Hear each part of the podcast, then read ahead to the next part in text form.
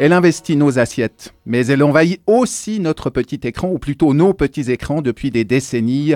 La gastronomie se montre sous toutes ses coutures. Candice s'est abîmé les yeux devant les replays des plus grandes émissions culinaires pour nous préparer une chronique aux petits oignons. Mais avant tout, Candice, c'est quoi ton plus vieux souvenir de show gastronomique à la télé? Viens là, ma chérie, tu n'auras pas ma peau. Bah dites-moi, c'est Vigous, là, C'est hein. terrible. Terrible, hein Elles avaient ouais. l'air de vouloir dormir, hein Ah, oui, le bah, c'était une... Là, c'est rien. Ça y est. Hop Voilà Maïté, bien sûr. Maïté et ses anguilles, Maïté et ses ortolans. Aujourd'hui, Maïté serait attaquée par les antispécistes, mais elle est restée plus de 15 ans à l'antenne de France 3, accompagnée de sa comparse Micheline. Des recettes de cuisine bien françaises, expliquées, filmées puis dégustées avec l'accent du sud-ouest. De la cuisine à l'ancienne, mais ça, c'était avant. Depuis, la société a changé et les programmes télé qui vont avec aussi. Place à la compétition, à la course aux meilleurs chefs, aux meilleurs pâtissiers, aux meilleurs hôtes. Toujours plus vite, toujours plus de goût, toujours plus de précision, toujours plus de prise de risque. Participer ne suffit pas, il faut gagner.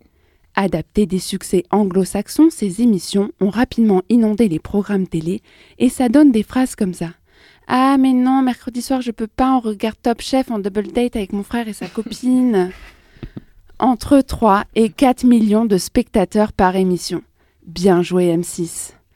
Top Chef, c'est donc un concours de chefs qui ont souvent déjà leur resto, voire leur étoile.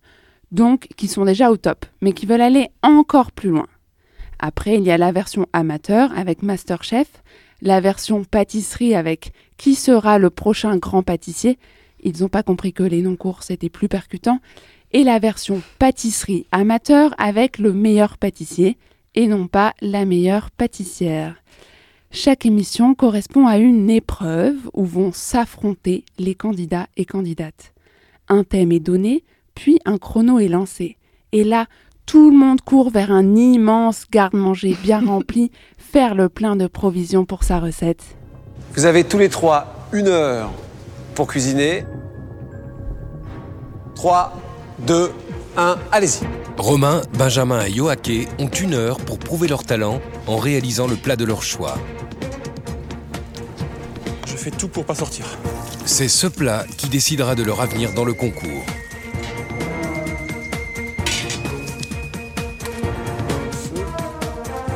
Vous avez vu le suspense du truc?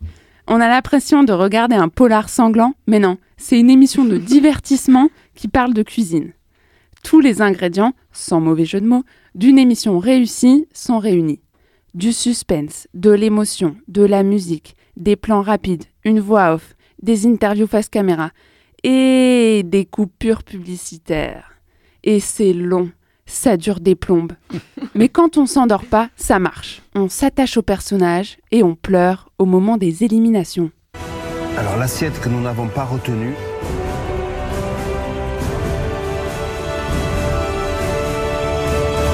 est l'assiette de l'orange. Qui a fait ça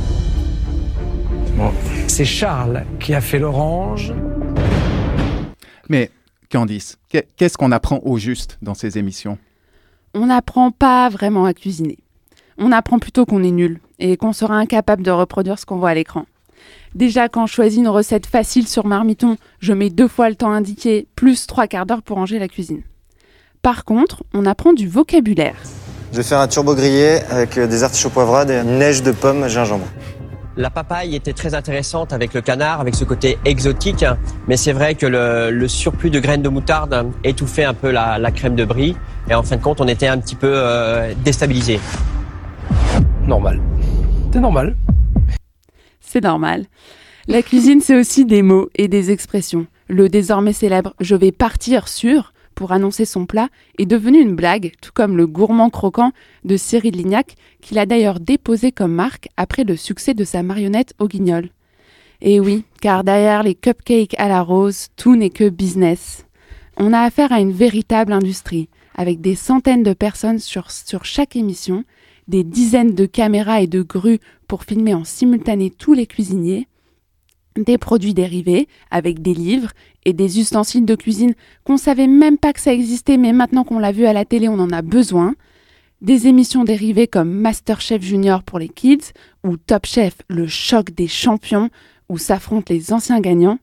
Même Netflix y est mis. Ça veut bien dire que c'est un business florissant. Tout est pensé pour être rentable, même la scénarisation des émissions.